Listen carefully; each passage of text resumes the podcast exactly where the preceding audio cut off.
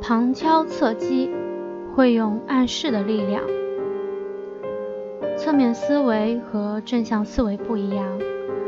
正向思维是指遇到的问题，直接从正面思考解决问题的办法；而侧向思维则是从事情的某个侧面，甚至某个点、某个次要的地方为切入点，这样往往会有意想不到的办法。《孙子兵法》云。先知愚直之计者胜。所谓愚直，就是懂得运用侧向思维，表面上看解决问题的路子很曲折，实际上目标对准的仍然是主要问题。侧向思维虽然走的不是正路，却能更有效、更迅速地制胜。侧面暗示法。一九三九年，美国著名的经济学家萨克斯受爱因斯坦等科学家的委托，去说服罗斯福总统要重视核武器研究，争取抢时间，赶在纳粹德国之前造出原子弹。可是，罗斯福总统的反应十分冷淡。萨克斯在与罗斯福共进早餐的时候，巧妙地说：“我想谈点历史。英法战争时期，在欧洲大陆上不可一世的拿破仑，在海上却屡战屡败。当时，一位年轻的美国发明家富尔顿来到了这位法国皇帝的面前。”建议把法国战船的桅砍掉，撤去风帆，换上蒸汽机，把木板换成钢板。拿破仑想，船没有风帆就不能行走，把木板换成钢板就要沉船，没有同意。历史学家评论这段历史时认为，如果拿破仑。采纳了富尔顿的建议，十九世纪的历史就得重写。说完，萨克斯注视着总统罗斯福，沉思了几分钟，拿出了一瓶拿破仑时代的法国白兰地，斟满了一杯，递给萨克斯，说：“你胜利了。”从此，美国便开始了研制原子弹的历史。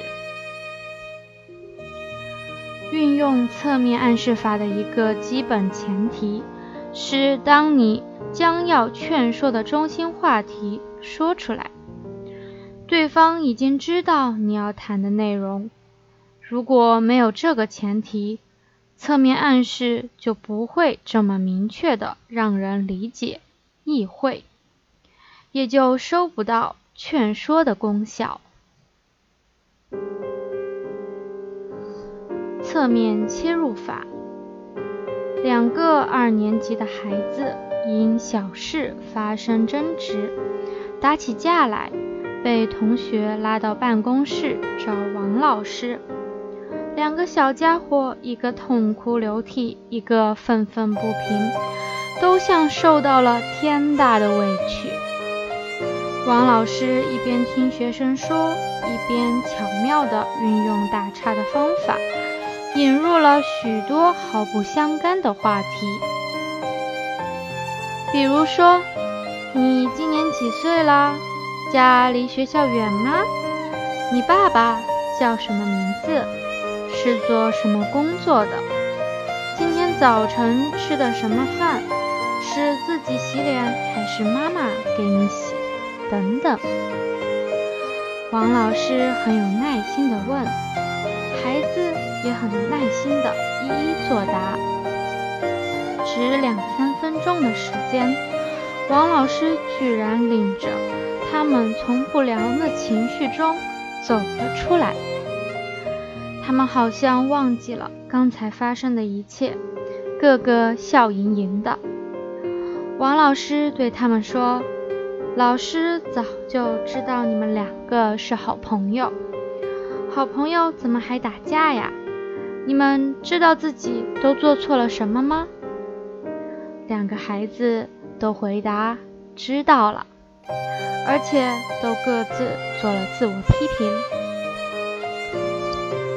在发现对方有过错的时候，利用故意打岔的方式绕开过错，岔开话题，让对方暂时忘记刚才的过错，然后再含蓄地指出其中的错误，对方就会很乐于接受。在人际交往中，因相互摩擦导致情绪极度冲动是很常有的事情。一方面，情绪冲动的时候会暂时失去自持，常常表现为暴跳如雷，甚至出现严重的攻击行为。这时候，如果巧妙地用打岔法把话题岔开。再从侧面切入，含蓄地指出他们的错误，冲动的情绪就很容易平静下来。侧面说服法。第二次世界大战期间，美国陆军参谋长乔治·马歇尔将军和三军总司令罗斯福总统。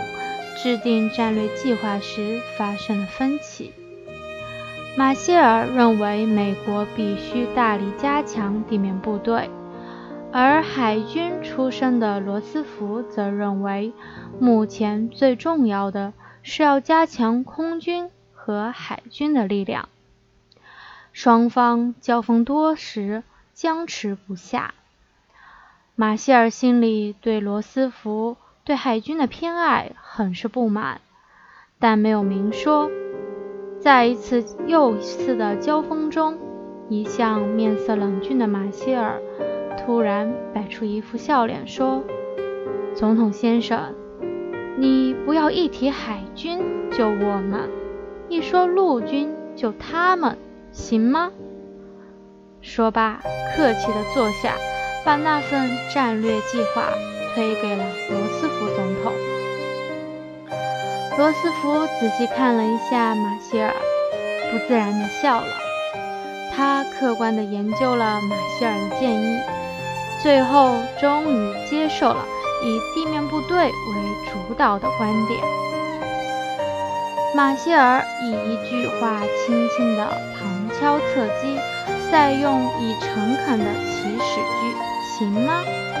这样的方式不仅暗暗指责了罗斯福的偏颇，也暗示了如果罗斯福不去掉这种偏见，将会对美国产生不利影响和危害，可以说是不卑不亢，一语千金，意味深长。不从正面说服，而是从侧面指向问题的实质。